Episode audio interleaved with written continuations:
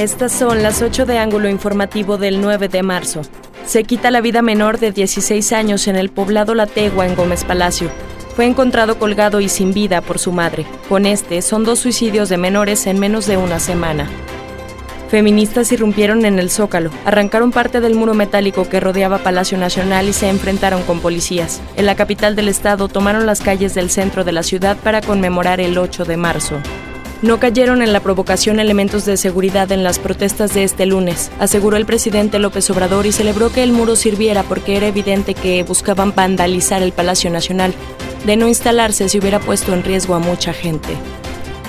Los movimientos de mujeres en Durango son auténticos. Muchas han sido víctimas, otras sienten temor y tienen todas las garantías de expresarse libremente, sin afectar a terceros, mencionó el gobernador José Rosa Puro Torres tras la agresión a periodista local.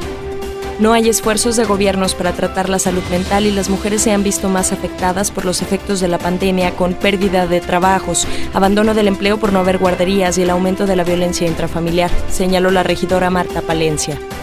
Se manifiestan pensionados y jubilados del Estado, afiliados al ISTE, afuera del Congreso local, ante la imposición del cambio de sus pagos de salarios mínimos a UMA, lo que implicaría una reducción.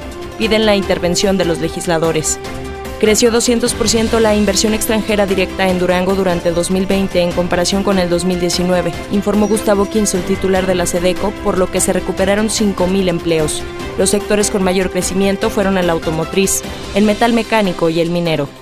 Por la pandemia, la morosidad en aguas del municipio aumentó un 28% tras haberse disminuido de un 30 a un 18% al inicio de la administración, lamentó su director Rodolfo Corrujedo. La operación del sistema es costeada solo con los pagos de los usuarios. Funerales Hernández presentó